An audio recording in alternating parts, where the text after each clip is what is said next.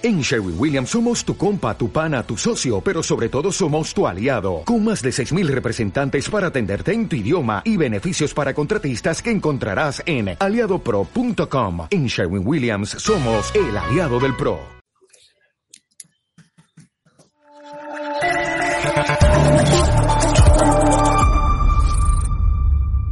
Cierra los ojos e imagina una televisión libre. Ahora ábrelos porque ya está aquí. EDATV es una multiplataforma de contenido con más de 30 canales y sin censura.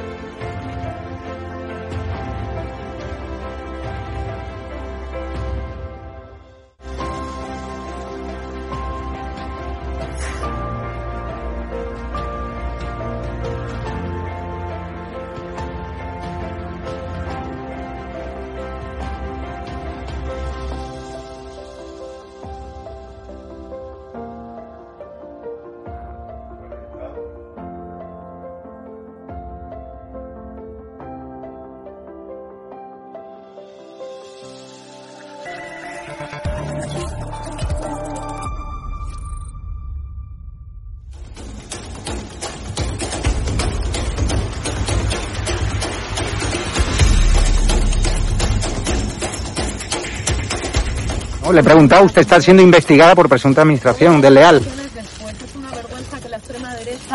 ¿Quién es la extrema derecha? ¿Los que contratan, los que tienen alpirracas en su puerta a un delincuente? ¿Los que tienen alpirracas a un delincuente en su casa? mirándote a los ojos, Sí. a los fascistas, a la Pues extrema nada. derecha, mediática y política. No nos vais Dígamelo. a amedrentar. Que no nos vais a amedrentar. Te lo estoy diciendo mirándote a los ojos. Ha dejado- Que, la, que la extrema derecha ¿Ha no dejado al cuidado de sus hijos hoy no con la niñera que miedo, presuntamente hemos pagado todos los españoles que o no? intentéis amedrentar a la gente ¿Ha dejado hoy a sus hijos o al pirracas, al delincuente que tenéis en la puerta que pagar? Que no, ¿O a su hermano que fue detenido Ni por apalear, por agredir a la policía en Vallecas? ¿O a su hermano? Venga, Señora ministra. Venga, valiente. No, valiente no. Venga, valiente. O sea, es una vergüenza que los españoles paguemos a su niñera. Es una vergüenza.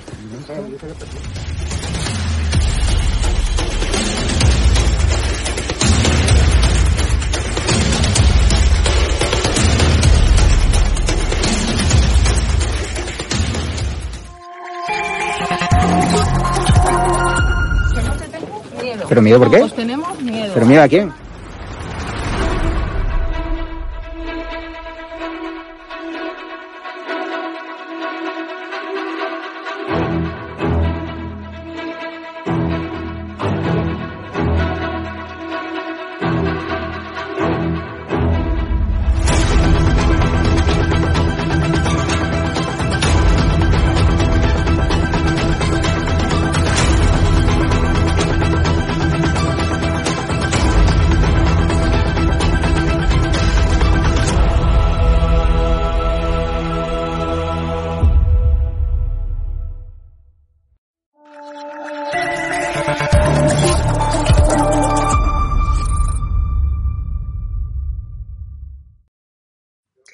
Buenas noches, espectadores de Estado de Alarma. Estamos ya en uno de los mejores momentos de la, de la semana, al menos para mí, ¿no? Eh, con, estamos ya con Alfonso Rojo, periodista, director de, de Periodista Digital y, bueno, admiradísimo Alfonso Rojo. ¿Cómo estás, Alfonso? Pues muy bien. Mira, para empezar, eh, Sí. he seguido la introducción que, mm, que- que hemos puesto sobre la Sí. plataforma. El trozo de Javier Negre es para enmarcar. Y te digo por qué. Mira, en tiempos de la Unión Soviética, hace mucho, y te digo, Sí. yo tengo muchos años, esto es casi recuerdo, y empiezo a recordar como los viejos mucho mejor las cosas muy lejanas que las cercanas. Había una frase que circulaba cuando tú entre- y visitabas medio clandestino la Europa del Este o, o conseguías un visado para Rusia y hablabas con alguno un poco, en que me acuerdo de una frase que se me quedó grabada en, en Checoslovaquia, lo que entonces era Checoslovaquia, de uno de los disidentes, no recuerdo el nombre, en que decía, habrá un tiempo en que a los que nos hemos portado como debemos portarnos nos considerarán héroes. Pues con el periodismo español ocurrirá, ocurrirá igual. Habrá un momento dentro de unos años en que a los que hicieron su trabajo, simplemente su trabajo como tienen que hacer, se les considerará excelsos periodistas. Y lo de las imágenes que habéis puesto de Javier Negre, eh, preguntando, eh, casi discutiendo, porque es Sí. una bronca, con. Irene Montero, ministra de Igualdad, eh, esposa, cónyuge o pareja de Pablo Iglesias y analfabeta funcional, pues a mí me parece, pues, es que lo, la- lo raro, mm, eh, lo raro es que no haya más periodistas que pregunten esas cosas. Es decir, lo raro, cuando lo veía el otro día, llegaba a los a Valencia y la única que se atreve a preguntar de todos los periodistas es Cristina Seguí, que le pregunta Sí. Qué había en las maletas que bajaron del avión cuando usted pasó a Delcy Rodríguez, eh, la chavista, por barajas de forma ilegal. No se lo dijo así, se lo dijo mucho más simple y sin los adjetivos que yo le he Claro. puesto, ni tan elaborado. Es la pregunta que pues, se supone que habría que hacer. Pues él, él lo hace. Y entonces me ha hecho gracia la respuesta, una de las cosas que ha dicho ella, que habéis puesto dos veces, que es, Sí. no te tengo miedo. Coño, pues para no tener miedo, va usted con 24 guardias civiles, que pagamos nosotros. Y como no le parecen bastantes, contrata al Pirracas y a los bucaneros de, de escolta. Y encima le pide a Marlasca que le ponga policía especial.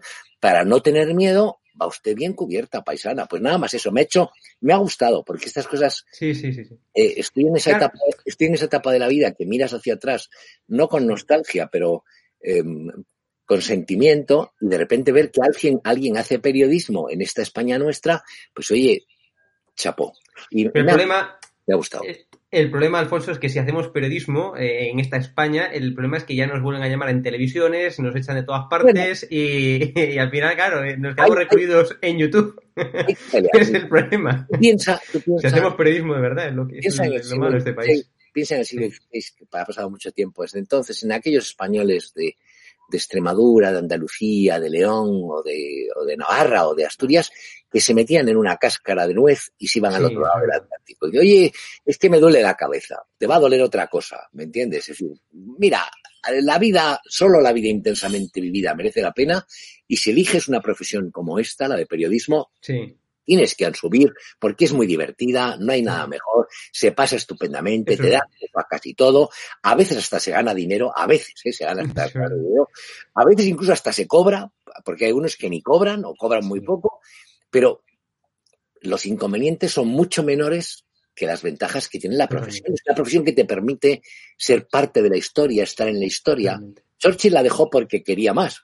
Churchill quería hacer la historia, no quería contarla. Pero bueno, si no tienes las pelotas que tenía Churchill, el conocimiento o, o el, o el valor para hacer más cosas, la, la profesión de periodismo es una profesión enormemente divertida y enormemente gratificante. Cualquier soplagaitas que va a una televisión y que dice que es eh, periodista, pues termina cobrando como tertuliano y puede hablar del agua en Marte o de, o de los cuernos de, de, de una famosa, ¿me entiendes? Sí, sí, Entonces, sí, el sí. periodismo no tenemos por qué quejarnos. Yo no tengo ninguna queja, yo lo he pasado muy bien, me ha encantado mi profesión siempre, me molesta, me duele, me no me irrita, me, me, me decepciona el ver el comportamiento colectivo. Pero también lo entiendo, el ser humano, el ser humano eh, no es cortoplacista, como decían hoy en la presentación del acto este de Mises que ha montado Sí. Pedro Sánchez la Agenda 2050, que decían, el ser humano es, es- o somos cortoplacistas. No, el ser humano no es que sea cortoplacista, el ser humano es bastante, sobre todo el ser humano español, es bastante ahuevado, bastante intentado, bastante acomodaticio. Y lo de cortoplacistas eran estos. Eh, mi padre no trabajó pensando solo en él, pensando en sus hijos y en las generaciones futuras. Y yo a lo que me dedico no es pensando en la, ratifica- la gratificación inmediata o en cambiar de coche la semana que viene, Claro. pensando en, en lo que dejas detrás, los que vienen contigo y los que te acompañan.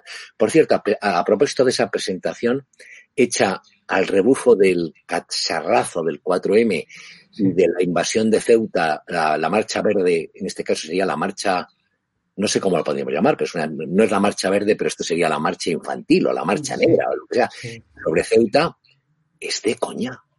Pero es de coña. En el momento que estamos. Mira, te, te voy a leer los, los, los nueve, además lo tengo Sí. que leer porque que no me acuerdo, ¿eh?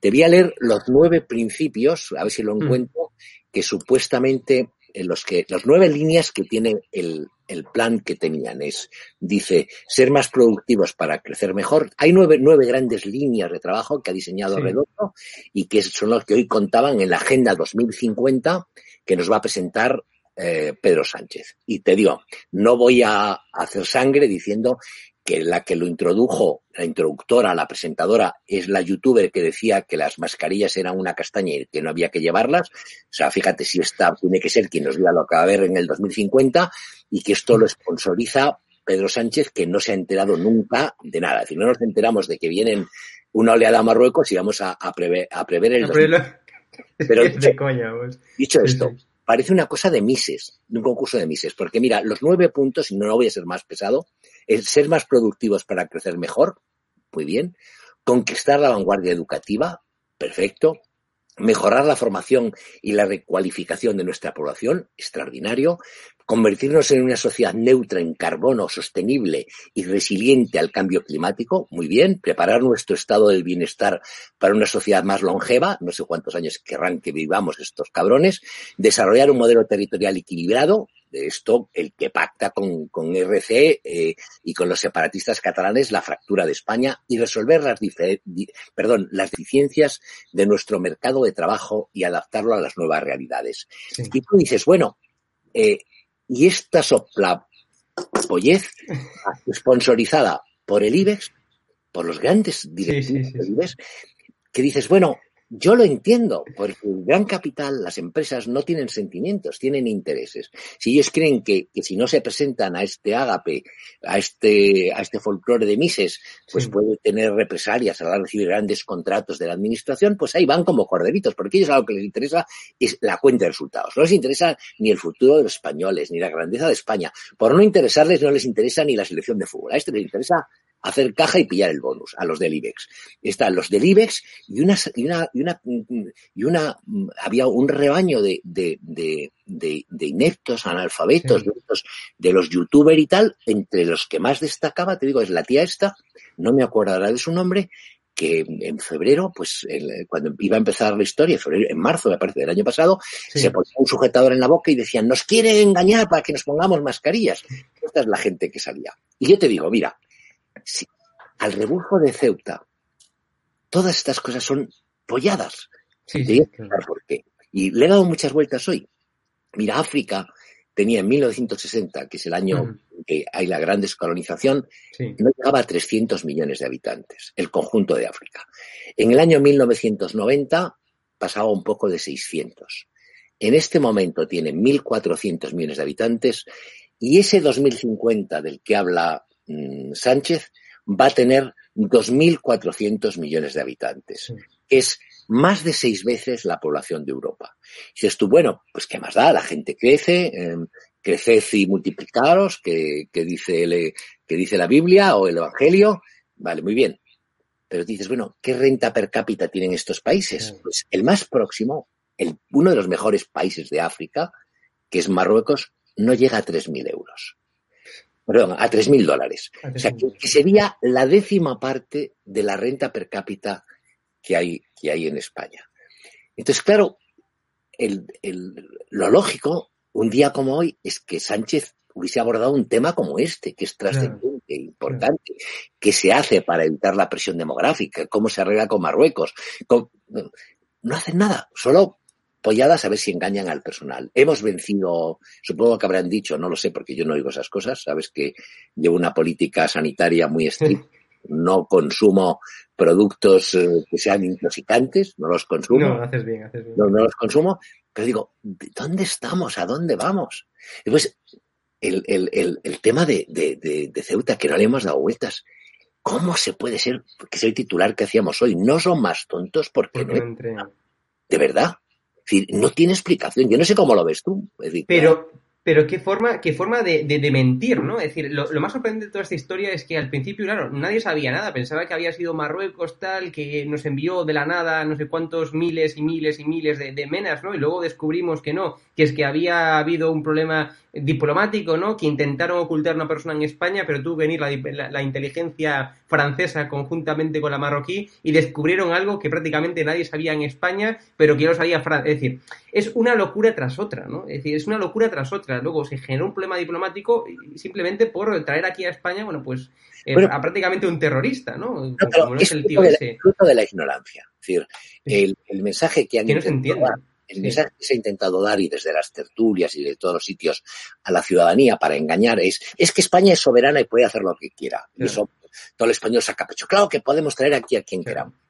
En política exterior eh, hay intereses. Funciona como la Efectivamente. Funciona como la empresa. Tú tienes que pensar que, cuáles son los intereses de tu país, los intereses de tus espectadores, los intereses de tus turistas, los intereses de tu economía, tus intereses estratégicos. Y ese tiene que ser el criterio. Por eso la política exterior en los países serios no Mm. cambia cuando hay cambios de gobierno.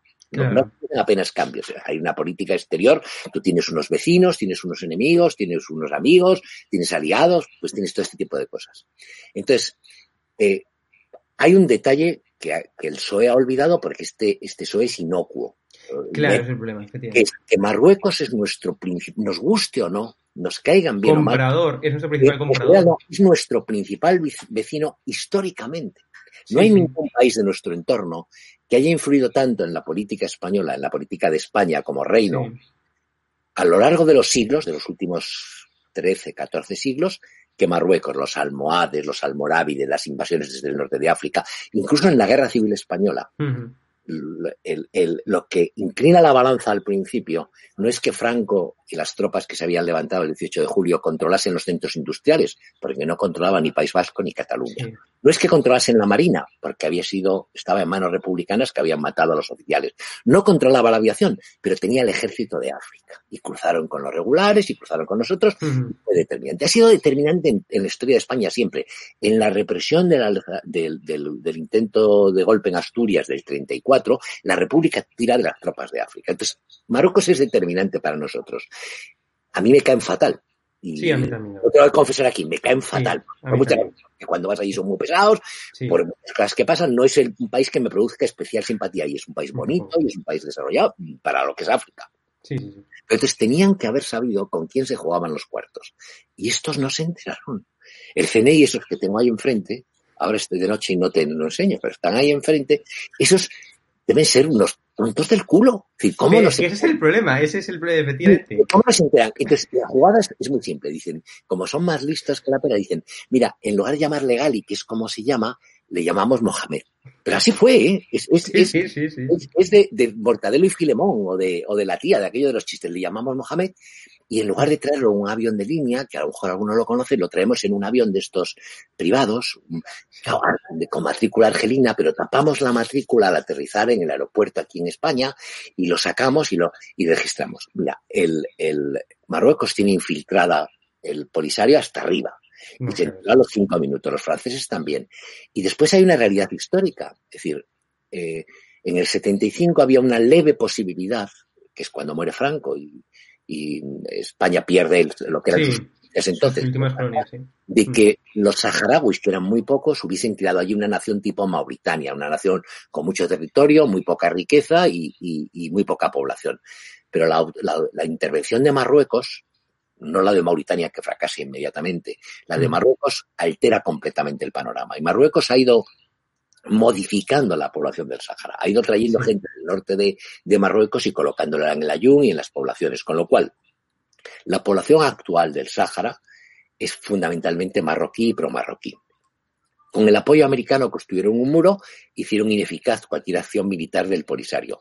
Y el Polisario se ha convertido, eso lo tenían que saber ellos, porque lo sé yo, y lo notas cuando vas a sus campos, eh, en un instrumento de Argelia. Si tú quieres visitar los campos del Polisario, tienes que volar a Argel. Te tienen que dar permiso a las autoridades argelinas. Te metes en un avión que te lleva a Tinduf, que te lo tienen que autorizar los argelinos. Y cuando llegas allí, quien controla aquello son los argelinos. Y entonces, eh, el Polisario se ha terminado convirtiendo en un elemento de la política exterior de Argelia contra Marruecos. Y a Marruecos le irrita enormemente.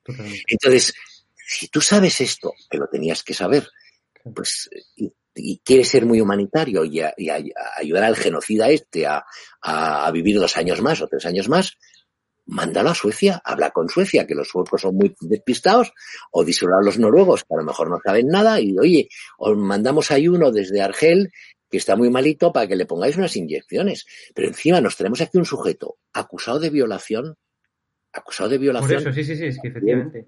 Y el relato de ella es espeluznante. Acusado de genocidio, que tiene en sus, en sus manos o en sus hombros o en su espalda sangre de españoles, de pescadores Sí. a los que se mató, de bombas que se pusieron. Entonces, y lo traen aquí. A mí me parecen que estamos gobernados por una panda de tontos de lava. Por eso decíamos, no son más tontos porque no entrenan. ¿Y por qué no entrenan? Porque son muy vagos. Porque si no, toda la razón, toda la razón. y si no, ¿qué harían? Y te dices, bueno, dices, es que es muy duro, es que es, muy bonito lo de traer los niños saharauis aquí, pues una vez al año y tal. Bueno, y después está el tema de las fronteras. ¿Qué dices tú? Mm, Es decir, eh, la frase es de, es de Trump, la ha utilizado eh, Santiago Abascal, pero es cierto que buenas vallas hacen buenos vecinos. Claro. Es un viejo. Entonces tú, tú no puedes convertir esa, esa frontera, con- sobre todo con una ley como las que tenemos nosotros, en, en una especie de gincana en que el más atlético, el que la salta, gana y se queda, y el que está un poco más mm, gordo o más pesado, pues se queda pillado y lo devuelven al otro lado. No, tienes que tener una política migratoria razonable. Si quieres tener una política migratoria con Marruecos, dices, oye, vamos a tener una política migratoria, vamos a aceptar cada año Re- regulada, efectivamente. con Marruecos, pues un contingente de 10.000 eh, ciudadanos marroquíes y se hace un proceso de selección y se implanta aquí familias que puedan trabajar y se les da becas a un número determinado de estudiantes y se manda a la academia militar para tener relaciones con los que mandan, que al final en esos países, con los del uniforme, tú metes en la academia de Zaragoza, pues les das 10 becas a 10 eh, a 10 marroquíes para que tengamos en su momento coroneles y generales y Claro. que hablen Mm. español y que tengan alguna vinculación con España. Pero es que son, son de coña, son Fíjate, fíjate, Alfonso, lo que, lo que decía, de hecho, abrís eh, Periodista Digital, creo que es Sí. la segunda o tercera noticia, con, con lo que decían los santos, ¿no? Hoy, el ejército está para defender España y, si fuera preciso, matar, no para poner tiritas y hacer de enfermera. Que eso precisamente es lo que estamos viendo ahora mismo en, en Ceuta, ¿no? Luego también tenemos otros vídeos, eh, a mi modo de ver, bueno, pues eh, increíbles, ¿no? O sea, que, que no se que no creo que puedan suceder aquí en España, ¿no? Y es como la policía detiene, que también abrís con esto, como la policía detiene a un militar, ¿no? Delante de la embajada de, de Marruecos en, en Madrid y tiene a un, mi- un militar, es decir, con unas formas verdaderamente asombrosas, ¿no? Nos- Esta estamos, viendo una de vídeos que, son asombrosos. vamos. No, vamos a ver, eh, lo vimos el otro día con, con vosotros en la Puerta Mm. del Sol. Y es un tema que yo creo que a la policía española eh, o exigiría una reflexión de los sindicatos sí, sí, sí, y de los policías. El otro día, las imágenes que sacabais de estado de alarma en, en, en la Puerta del Sol, se veía como había policía y que al que increpaban, al que exigían los papeles, era el reportero de estado de alarma. Sí. No a los que iban contra él, no a los que le hostigaban, no a los que le amenazaban, no a los que le podían. Y después había unas imágenes vuestras en que enfocáis a una, a una señora, a una chica, no, Sí. no lo veía muy bien, que ondeaba una bandera española sola y que se van hacia ella y le dicen que deje de hacerlo porque provoca. Vamos a ver, ¿cómo un policía español puede decirnos a nosotros, a un ciudadano español, que enarbolar la bandera española, enorgullecerte de ser español, reivindicar lo español, es provocar? Pues es un policía, estamos teniendo Pero en la fíjate- lo mismo que hemos tenido en la educación. Siempre para cubrirnos decimos, yo apoyo mucho a las fuerzas del orden. Debe haber cada tonto, cada tonto en la policía, de verdad. Debe haber Pero fíjate, fíjate est- esta imagen, Alfonso, de verdad, mira. es, es, es verdadera- verdaderamente deleznable. O sea, un policía teniendo a un militar de la Legión, además, que simplemente portaba su bandera, que es la que vemos ahí que está tirada en el suelo, ¿no? Portaba su bandera y por Y eso por- lo detienen. Es decir, aparte es que hay un vídeo de Miguel Frontera que lo atestigua. O sea, ni, ni, ni amenaza a la policía, ni le pega al policía, ni nada. O sea, es decir, el tío estaba con una bandera de España y, y al fin- y mira cómo acaba, en el suelo deteniendo. Y es un militar de la Legión que se identificó, se, se ve en el vídeo cómo se identifica, ¿no? Eh, y esta es la imagen, o sea, me- son sorprendentes, son deleznables las imágenes que nos están dejando esta crisis eh, del gobierno con, con Marruecos. Pero lo hemos tenido, no en Marruecos, lo hemos tenido en, la, en, en la- lo que yo comentaba al principio de Mm. NEC y de es decir, los policías y los guardias civiles que protegen la mansión de Irene Montero o el chalet de Irene Montero Sí. y de Pablo Iglesias, algunos de ellos, la actitud que han tenido que nos- con quien se manifestaba enfrente, es soviética. Sí, sí, sí, sí. Es al final los policías hacen lo que son muy obedientes, hacen lo que les mandan a hacer. Claro. Mandan eh, sacudir a los que lleven bandera española, terminarán sacudiendo a los que lleven bandera española, momento en que nosotros, con los mástiles de la bandera, Sí. les podemos quedar en la cocorota. Pero, pero he dicho, pero es solo, es solo un capítulo más. Es decir, el, que, que yo creo que refleja bastante bien la derivada, la tendencia del gobierno Sánchez. El gobierno Sánchez, con un punto de inflexión, que es el 4M, ha entrado en barrena. Hmm, Ha entrado en barrena, no acierta una. Lo- eh, no acierta una. Mira. Hoy, sí. hoy han convocado y han ido, ya digo, todos los del Iber, los Iberdrolas, los Santanderes, los, los telefónicos, todos estos, que a ninguno de estos lo ahorcan por menos de 200.000 euros al año y por un bonus de, de do- ¿no? eso. Estos todos estupendos. Y eso les satisface a ellos. Oye, mira qué convocatoria tenemos, mira qué buena cobertura nos ha dado la sexta, mira qué bien nos lo va a dar la razón, mira qué Sí. bonita la foto que nos han sacado. Pero hay un país a la vez, que es el nuestro, que se llama España, en paralelo, que sufre. Es un país que está asustado con lo que ha pasado en Marruecos, con, con Ceuta. Es un país en el que los seres siguen creciendo. ¿Cómo puedes hablar de, de modelo económico si tenemos 6 millones de parados?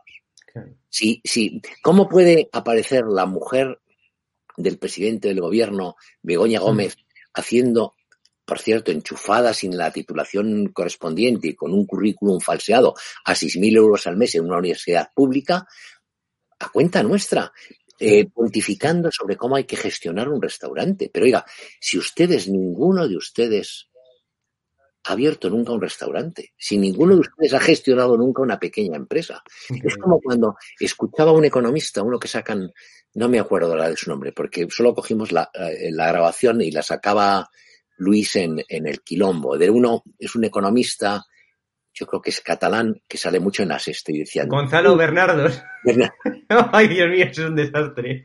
bueno, Bernardo, o sea, Ese hombre dice una de chorradas que es una cosa increíble. es un tío simpático, Sí, amistoso, sí, sí, no discuto. claro. jovial, mm, no está cabreado. tal. Y entonces decía, tienen que venir emigrantes, necesitamos emigrantes para que nos paguen las pensiones.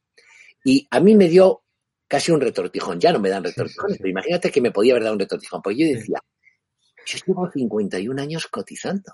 Es decir, Claro, las pensiones te las pagaré yo, hijo de la gran puta. Claro, sí, sí. Las pagaré yo, que cuando era todavía estudiante y jugando al tenis, em- empecé a cobrar mi primer sueldo en un club que había al lado del puente de los franceses, que se llama el Cuartel de la Montaña, haciendo de monitor de tenis. Y desde entonces hasta el día de hoy, ya al borde de los 70, porque están ahí amenazando, Sí. no he parado de trabajar, porque me gusta, y no he parado de cotizar, y durante muchos años he cotizado al máximo porque la época que estaba en empresas importantes como Mm. el, como el mundo, incluso en la fase final de Diario 16, pues los sueldos eran muy buenos, los sueldos periodistas eran mayores que los de los ministros. Yo he cotizado a lo bestia. Entonces, ¿cómo te puede decir un tío? Es que los que vienen, esos que cruzan la frontera, vienen a pagarnos las pensiones. Será la tuya, mangante. Claro, las claro. no. Entonces, tenemos un país un poco, eh, un poco de risa. Da un poco de pena, de todas formas, ¿eh? Hugo? Mm. Da un poco de pena lo que hemos visto con Marruecos y con, y con Ceuta. Dicen, em, dicho de forma ordinaria, eh, como los perros. Han levantado la patita y nos han meado. De verdad. Totalmente, no, da pena porque además, además de, de- ser mentirosos el gobierno de España, de, bueno, de ser de todo, es una banda de incompetentes, ¿no? Que cuestiones tan lógicas como las que comentamos aquí en este programa, ¿no? Que, que yo creo que entiende cualquier español, las relaciones, por ejemplo, diplomáticas con, con Marruecos, la importancia que estas tienen para España, ¿no? Algo, repito, que, que es de dos más dos son cuatro, que esta panda sea tan incompetente para, para, para perpetrar lo que ha perpetrado, lo cual me parece increíble, ¿no? Ahora estamos emitiendo en directo ahora mismo ya a las once y media en edatv.com, lo cual invito ahora mismo a la audiencia que vaya a la plataforma edatv.com, ya sabéis. Estamos emitiendo una entrevista con Cristina Seguí por este tuit que sacasteis también en Digital, ¿no? Cristina Seguí se cachondeaba, ¿no? Del maguero de senos de un inmigrante a una cooperante, a una onejista, ¿no? De, de Cruz Roja y pasa factura a los ofendidos. Bueno, se cabreó todo Twitter, es decir, no quedó un solo progre sin cabrear por el tuit de, Bueno, de Cristina Seguí. ¿Cómo, que la cómo gente entre, mira, que la gente entre en periodista digital y pulse, porque no hemos subido el vídeo, hemos, hemos subido la grabación que hicieron ellos. Entonces Sí, está, sí. está en el tweet y pulsas y ves la escena. Claro que te produce piedad y, y, y, eh, y, y- y- y incluso ternura el, el, el Sí. drama de un tipo que tiene Claro. que ir ganado y que sufre y que, y que llora y tal. Pero cuando tú ves la escena de la paisana esta, es eh, Se- ya se entiende, se entiende todo ya. abundante, en género, Sí, las- orejas tremendas, ¿no? Y, y lo es, y ves la escena, al principio dices, hombre, qué bien, y después ves como el otro mm, em, le coloca la cabeza donde se la coloca y dices, "¿A- a- aquí hay pastel, aquí hay tomate. Y dices, yo no voy a entrar en lo que ella hace, ni por qué lo hace, ni, ni en su tweet, que tiene un tweet, Mm. Sí, sí, sí. tenía un Instagram que, es, que era semi-pornográfico, supongo que ya lo habrán, digo, la, la esta, esta la- claro, sí. pero la Cruz Roja, y, y hay que decirlo con dureza y con dolor, es una mafia. La Cruz Roja se gasta 7 millones de euros en publicidad al año. Y 7 millones de euros dan para comprar muchas voluntades en el mundo del periodismo. Nadie critica a la Cruz Roja. Y tuvimos escenas de la Cruz Roja bailando, haciendo, bailando con los refugiados que entraban en, en- montando una fiestuki, que le llamaban ellos. Ahora tenemos estas. Hombre, después, eh, ahora ha recibido también 30 millones, igual que le han dado al, a Mohamed VI, Sí, le han dado otros 30 millones a para que nos los traigan aquí. Yo no lo sé. De todas formas, si está Cristina, yo creo que les tenemos que dar paso y que empiece, que que la gente Sí, vaya sí, ver. por eso es lo, es lo que te voy a comentar, efectivamente. Ahora mismo en edatv.com, ya en directo, a las once y media comenzó, eh, está Cristina Seguí con una entrevista. eh, repito, en edatv.com tenéis que entrar en la plataforma. Si no entráis en la plataforma, pues no vais a poder verlo. Entonces, edatv.com, si no estáis registrados, por favor, registraros. Y si no, inicia sesión mm, con vuestras aplicaciones, con lo que queráis. Y ya podéis ver ahora mismo en directo la entrevista con Cristina Seguí. El titular es ¿Se arrepiente de su polémico tuit? Bueno, pues habla precisamente de todo esto Cristina Seguí ahora mismo No. en directo. Ella te va a decir que eso, No, sí, no, claro. eso sí que es una devolución en caliente, pero ah, no sé quién se fue caliente en ese tema. Oye, para terminar nada más, Sí, sí, a un tal Bermejo que dice de los que nos siguen y que escriben comentarios, se me ha pasado porque además como sin gafas no puedo leer el nombre, se me acaba de escapar. No, yo también. yo, no, yo no veo nada, sin gafas. Y dice, lo que África necesita es un plan Marshall. No. Todo dinero que se vuelque en África, de esa forma como se volcó el plan Marshall, se irá por el sumidero de la corrupción. Lo que necesita es probablemente proyectos que estén supervisados, controlados, eh, tutelados por la Unión Europea o por, no por la ONU, por la Unión Europea o por Estados Unidos o por los suizos, eh, y yo lo veo complicado. En cualquier caso, nos ha llegado el momento de despedirnos, de irnos Sí. todos a escuchar a Cristina, que nos vamos es. a casa, y, y aquí Paz y después volverá. Muy divertido lo que os va a contar de, de la, de la acogedora Y y, aparte mostrarán esas imágenes también que tú comentabas antes, creo que las van a mostrar en el vídeo, con lo cual no tiene desperdicio ninguno. Es decir, si os queréis reír y os queréis de todo, bueno, tenéis que ver el vídeo de Vamos a ver, Seguí. es una devolución, eso yo creo que caliente. Bueno, Alfonso, un placer como siempre. Un fuerte abrazo, nos vemos la semana que viene. Un abrazo. Y ahora ya sabéis, eh, queridos amigos, eh, entrevista con Cristina Seguí en edatv.com. Os dejamos ya, tenéis que entrar en la plataforma. Muchas gracias por vernos. edatv.com, entrevista con Cristina Seguí. Nos vemos, un fuerte abrazo, chao. Cierra los ojos e imagina una televisión libre. Ahora ábrelos porque ya está aquí. EDATV es una multiplataforma de contenido con más de 30 canales y sin censura.